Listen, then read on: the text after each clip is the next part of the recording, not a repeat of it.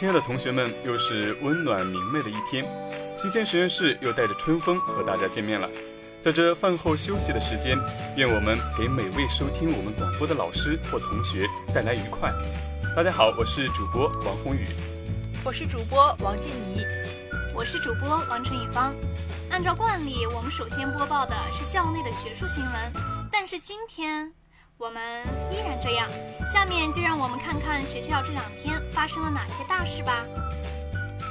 为进一步贯彻落实新学期干部教师大会暨全面从严治党工作会议精神，按照学校2019在落十年相关要求，加快民航特色步伐，努力推进航空航天民航特色鲜明的世界一流大学建设。三月十五号上午，学校组织召开民航办学特色研讨会，校党委书记郑永安、副校长宋迎东、党政办公室等主要负责同志、航空宇航学院。能源与动力学院、自动化等学院参加。会上，发展规划处处长金科汇报了民航特色发展建设方案，围绕民航学科体系的优化、高素质人才的培养、科研方向的凝练、高端智库的建设、外部资源的争取、特色平台基地的规划等方面，详细阐述了我校未来民航特色发展路径。相关职能部门负责人。和学院院长在交流发言中纷纷表示，加快民航特色发展的步伐是我校三航特色发展的必由之路，要进一步深化对民航特色办学内涵的认识和理解，按照学校统一部署，振奋精神，凝聚智慧，积极谋划民航特色发展。参会人员在会上重点围绕学科布局调整。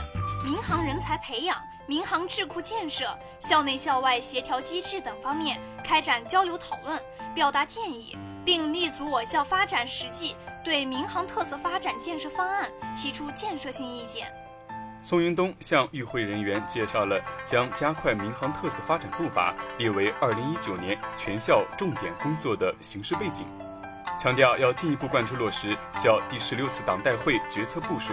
以布局共建协议精神为指引，面向国家民航强国战略需求，整合校内外民航优势资源，创新民航特色办学机制，进一步优化民航学科体系，创新人才培养，凝练科学研究方向，开展高端国际合作，推进工信部、民航局共建南航的深度和广度，扩大我校民航特色办学社会影响力。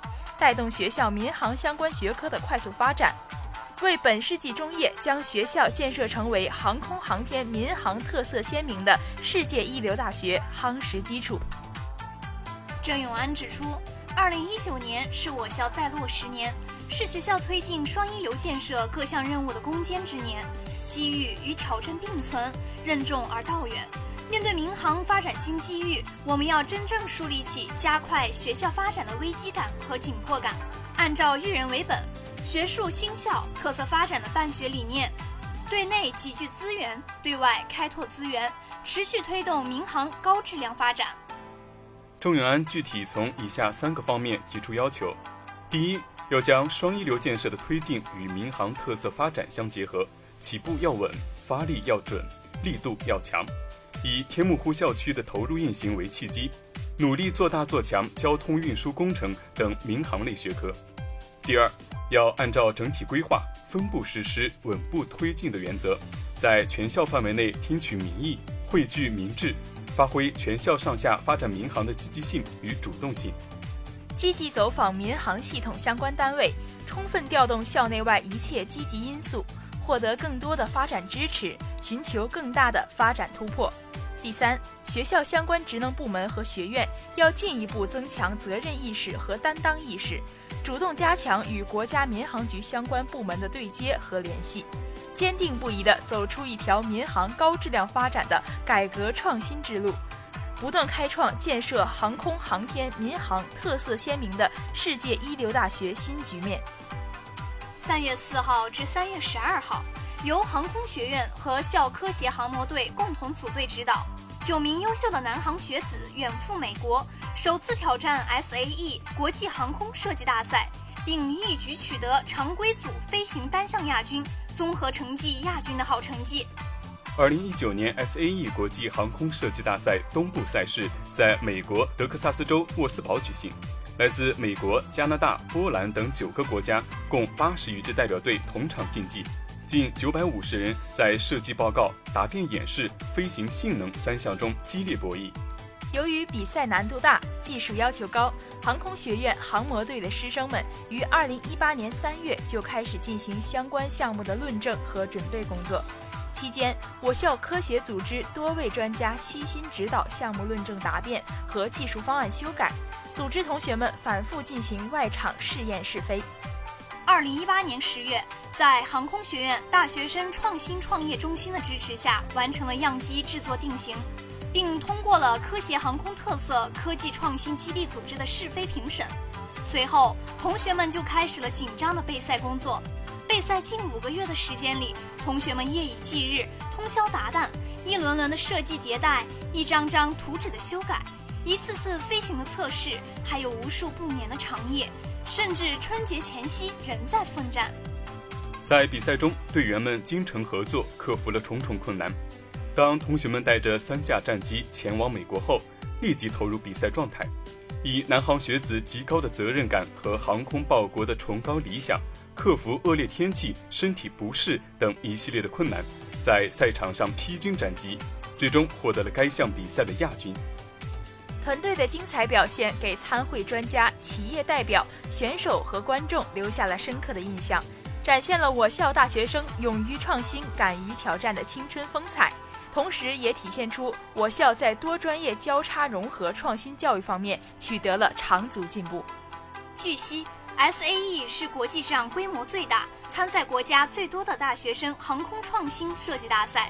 赛事主要考验学生在构思、设计、制作以及优化飞行器设计方面的能力，并在实际制作和试飞过程中实践航空理论知识，完成全英文的创新设计报告和现场英文答辩，是一场 real world 飞行器设计挑战。恭喜南航！下面再让我们把目光移向海外，看看发生了什么吧。或许你会觉得下面的新闻时间有些远，但是请不要介意，因为以前的他值得现在的你注意。三月十日，埃塞俄比亚航空一架波音七三七 MAX 八飞机在起飞不久后坠毁，机上乘客及机组人员共一百五十七人全部罹难。这是继去年十月二十九日印尼狮航空难事故造成一百八十九人罹难后，波音七三七 MAX 八飞机发生的第二起空难。相隔不久的两起空难具有很多相似之处，都是全新的波音七三七 MAX 八飞机，都是在起飞不久后及坠毁前疑似发生了控制异常。这不免让人怀疑飞机可能存在安全问题，而且根据目前披露的信息。波音公司最新推出的737 MAX 系列飞机很可能存在设计缺陷。波音737 MAX 的卖点之一是节能环保，为此它更新了最新的 LEAP 1B 型发动机。但由于737飞机前起落架高度不够，无法容纳更大型的 LEAP 1B 型发动机。或许是在市场竞争的压力之下，波音公司采取了改动量最小的设计方案。那就是737 MAX 提高了发动机的安装位置，这样就可以在保持机身、机翼和起落架不变的情况下，确保发动机有足够的离地高度。但是这种设计方案会影响飞机的俯仰配平，从而使飞机出现大迎角失速的可能性增大。为确保飞行安全，波音公司又进一步改进飞行控制系统，利用机动特性增强系统自动调节飞机姿态。在仰角过大的时候，操控尾翼舵机，使得机头适当向下，以避免出现大迎角失速的问题。但从目前公开的资料来看，波音公司从未就这一新功能对飞行员进行相应的培训，很多飞行员很可能并不知道飞机增加了这一新功能。单独看飞控系统这一新功能，或许并没有问题，但是从整个飞机的角度来说，这又造成了新的隐患。当由于传感器错误等原因造成输入数据有误时，飞控系统会做出错误的判断，在原本正常的情况下，压低机头也就变成了向下俯冲，而飞行员又不了解这一新功能，无法做出正确的判断，从而使局面进一步恶化。一旦在起飞、着陆这种关键阶段出现上述情况，其后果不堪设想。基于上述分析，我们可以看到三个几乎是老生常谈的安全问题。首先，安全不仅仅是一个技术问题，也是一个管理问题、社会问题，需要站在整个社会技术系统的层面上进行考虑。在市场竞争、财务成本、生产周期的压力下，一个企业或组织很可能会以牺牲产品的安全性为代价，来争取更大的市场份额或利润。两千年的阿拉斯加航空二六幺号航班空难即是如此。阿拉斯加航空公司在竞争压力下，私自延长了规定的维修间隔期，这就导致了二六幺号航班客机的水平尾翼驱动结构由于磨损过大而卡死，最终坠毁。面对空客公司同级别 A 三二零 neo 机型的竞争压力，波音公司确实需要尽快推出新型飞机来确保市场份额，研制周期就成了决策者和设计师优先考虑的问题。第二。即使在技术层面，安全也仍是一个系统性问题。根据已有的报道，波音公司引入 MCAS 新功能，就是为了降低新方案的安全风险。但安全是一个系统性问题，需要站在整个飞机的角度来优化安全问题。局部的改进未必能够真正解决安全问题，甚至会引入新的隐患。MCAS 新功能是在试图解决俯仰配平问题的同时，很可能忽略了与传感器的接口问题。当传感器发生异常时，也就无法正确处理。或许有人会觉得这是传感器的问题，并不是飞控系统的错。但试航原则之一就是故障安全，即飞机不能因为单点故障而影响安全。即使发生了故障，飞机仍然是安全的。最后。自动化甚至智能化装置对安全的影响也需要我们认真思考。为了避免人为失误，民航飞机不断引入自动化装备。目前，在气象条件允许的情况下，巡航和着陆阶段基本都已可以自动驾驶。但是在自动化程度不断提高，甚至开始引入人工智能的当下，安全问题有必要重新审视。波音公司引入 MCAS 新功能所造成的隐患，似乎说明我们目前陷入一个怪圈。为了提高安全水平的自动化、智能化装置，在某些时候却成了致命的缺陷。自动化、智能化装置究竟能否真正提高飞机的安全水平？目前在学术界也还没有完全达成共识。从长远来看，发展人工智能是大势所趋，逐渐应用人工智能不是问题，问题在于如何应用。人的行为大致可以分为三类，对于技能型和规则性行为，人工智能的优势不言而喻。但是，人工智能能否替代知识性行为，目前仍存在很大争议，而后者又恰恰是最关键的和最危险的行为。在自动化装置面前，飞行员的角色从操纵者变为观察决策者，飞行控制过程在很大程度上对于飞行员是不透明的。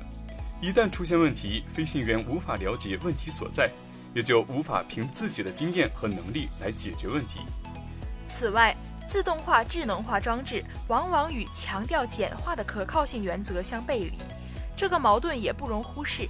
在市场经费、进度压力下牺牲安全，产品的设计未能遵循基本安全原则，如何真正避免或消除人为失误，这是安全性工作经常面临的问题。他们会直接影响产品自身的安全性，从根本上决定产品的安全水平。在相当长的时期内。人们普遍认为飞机本身已相当安全，主要是环境和人为因素在影响民航安全水平。但连续两次波音737 MAX 空难事故为航空工业敲响了警钟，航空及民航业的高速发展掩盖了存在的问题。人们突然发现，即使如波音这样经验丰富的航空巨头，也可能存在低级问题。或许这会改变整个航空工业。与此同时，它也在提醒我们认真做事、认真做人。但我们也相信，南航学子定会不忘初心。好了，说完这些大事，我们再来聊聊我们生活中的科学吧。下面就是我们的辟谣环节了。今天我们的辟谣就是果汁不能代替水果蔬菜。果汁是水果经压榨、过滤残渣而制成，不仅营养有损失，还容易饮用过量，引发其他健康问题。水果和蔬菜都是维生素、矿物质、膳食纤维和植物化学物的重要来源，两者营养价值优势不同。蔬菜，尤其是深色蔬菜，所含的维生素、矿物质、膳食纤维和植物化学物的含量都高于水果，因此水果不能代替蔬菜。当然，蔬菜也无法代替水果。水果中的碳水化合物、有机酸、芳香物质比新鲜蔬菜多，且食用方便，不需烹调加热，营养成分不会因烹调而受损。而水果榨汁过程中会使水果中的营养成分，如维生素 C、膳食纤维等产生损失，尤其是膳食纤维会随着丢弃的固体残渣而大量丢失。其次，家庭自制果汁通常要三四个橙子或苹果才能榨出一杯甜度满足口感需求的果汁，还可能再加糖或蜂蜜，能量很容易超标。果汁加工产品中往往都添加了许多额外的东西，营养价值比自制果汁更差。果汁代替水果，对儿童健康和培养良好的饮食习惯不利，易使儿童产生对甜食的依赖，还会导致儿童牙齿缺乏锻炼。面部皮肤肌肉力量变弱，眼球调节功能减弱。最后呢，就是我们的大师人物志板块。今天为大家介绍欧阳自远院士。欧阳自远，著名天体化学与地球化学家，中国月球探测工程首席科学家，被誉为“嫦娥之父”。中国科学院院士，第三世界科学院院士，国际宇航科学院院士，中国科学家协会荣誉会长。北京师范大学、香港浸会大学联合国际学院荣誉院士。一九五六年毕业于北京地质学院（现中国地质大学）。一九六零年，中国科学院地质研究所矿床学研究生毕业，现任中国科学院地球化学研究所研究员，中国矿物岩石地球化学学会理事长，中国地质学会副理事长，中国空间科学学会理事长。与空间化学委员会主任。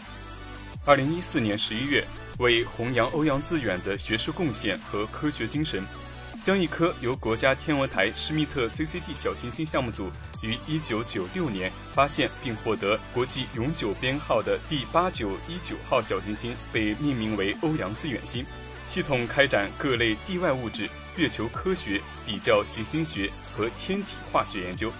是我国天体化学领域的开创者，获全国科学大会奖、国家自然科学奖和中国科学院自然科学奖等多个奖项。长期从事地球化学、天体化学、比较行星学、地外物体撞击地球诱发生态环境灾变与生物灭绝等研究，地下核试验地质效应综合研究获全国科学大会奖。吉林陨石综合研究分别获国家与中国科学院自然科学三等与一等奖，天体化学获中国科学院自然科学一等奖，发表论文一百八十五篇，专著四本，如天体化学等。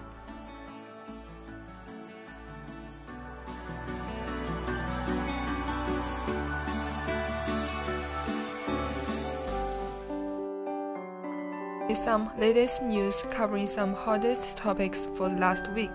Hope you enjoy it. The first is linking arms, India and Oman. Armies from the two countries will kick off a fortnight long joint military exercise today in Oman. They will not only exchange fire but also notes on how to foil infiltration attempts from mountainous terrains. Attacks from across Himalayas have been a constant scourge for the Indian Army when dealing with its belligerent neighbor, Pakistan. A terrorist attack last month in India administered Kashmir killed 40 paramilitary policemen. India and Oman enjoy close security ties. Last year, India gained access to DUQM, an Omani port that allows logistical support to its navy to combat piracy and blunt China's influence in the region. The countries are charming in other ways too. Indians comprise a fifth of Oman's population, making them the biggest expatriate community there. In the past four years, its exports to India have more than doubled. It is handy to have friends in high places. Next is its share stares, Brexit in Parliament. MPs are scheduled to vote again today on the deal they overwhelmingly rejected in January. The government has spent the intervening weeks trying to renegotiate it with the European Union. Last night, Prime Minister Theresa May made a last minute dash to Strasbourg in a bid to adjust the Irish backstop, an insurance policy to avoid the hard border in Ireland by keeping the entire United Kingdom in the customs union. If MPs think the deal anyway, Mrs. May has promised another vote on whether to accept a no deal Brexit. This too will probably be rejected. Instead, MPs are likely to request an extension of the March 29th deadline. Although the EU will probably agree to a short extension, Mrs. May's control of the process will be gravely weakened. She might even have to quit. Meanwhile, with just 17 days to go, it is still unclear how or whether Brexit will happen. Then we will talk about the battery-powered Green Beach Buggy, a concept car that Herbert Diess, VW's boss, showed off at the Geneva's Motor Show last week as a radical rethinking of an old idea. At the company's investor conference today, Mr. Diess may attempt to sell an equally radical rethinking of how VW operates. The giant carmaker makes mediocre profits it relies over heavily on its premium models from Audi and Porsche, and is a complicated amalgam of several brands.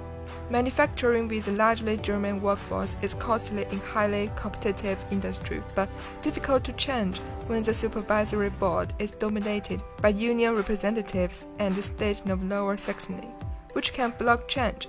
Mr. Diess, in charge for nearly a year, is rumored to be planning job cuts that will set the stage for a battle with a workforce that may determine his future and whether VW can be refashioned into a more streamlined company.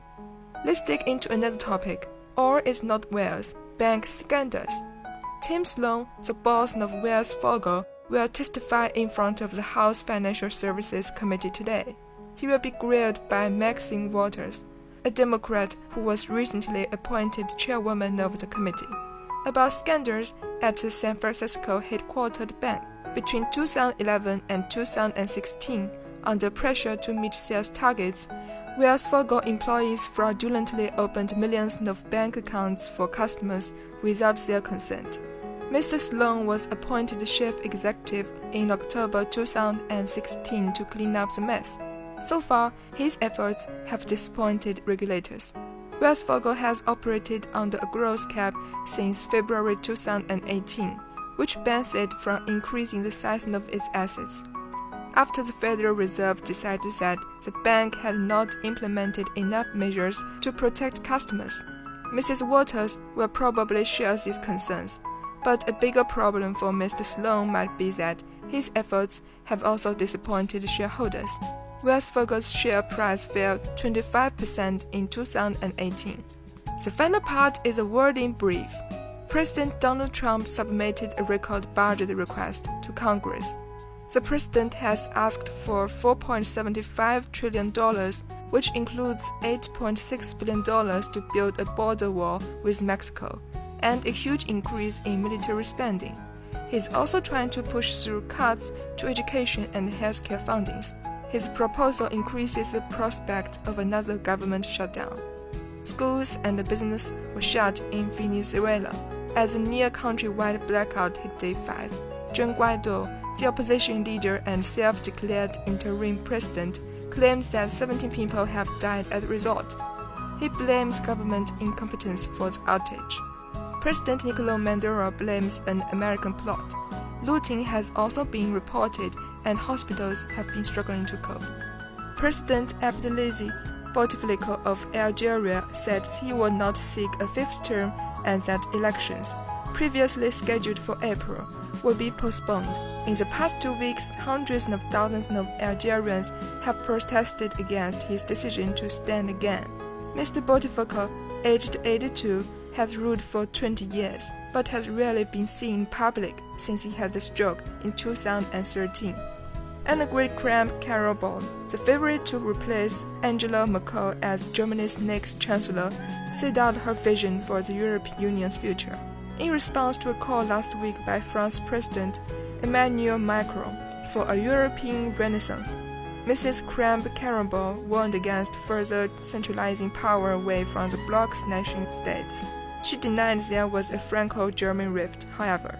Sudan's parliament voted to reduce the duration of the country's state of emergency to six months. President Omar el-Bashir had instituted year-long emergency powers last month. The country has been in the grip of demonstrations for the past three months. Protesters are angry about economic hardship and have called for the end of Mr. Bashir's 30-year reign. The Indonesian woman accused of killing Kim Jong-nam, the half-brother of North Korea's dictator, in Kuala Lumpur airport in 2017 was freed. Malaysia dropped the case against Siti Azhar at Indonesia's request. Mr. Azhar and her co-accused, a Vietnamese woman whose trial has been adjourned, maintain they thought they were participating in a TV prank. Shares in Boeing fell by 12% before recovering slightly as investors marked the ramifications of the crash on Sunday of Ethiopia Airlines flight. All 157 people on board were killed. It is the second tragedy involving a 737 MAX 8 aircraft in five months. Several countries grounded the model. The plane's voice and flight data recorders have now been recovered.